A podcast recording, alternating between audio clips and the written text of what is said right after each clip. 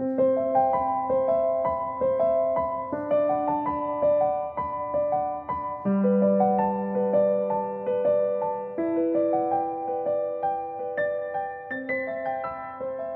Wonderful Wizard of Oz, Volume 7 The Journey to the Great Oz, Chapter 10. Wait a minute, called the Scarecrow. He had been thinking what was best to be done, and now he asked the woodman to chop away the end of the tree that rested on the other side of the ditch.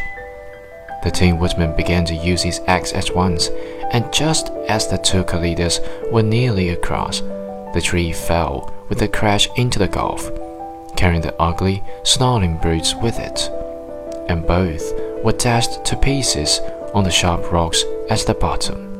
Whoa, said the cowardly lion, drawing a long breath of relief.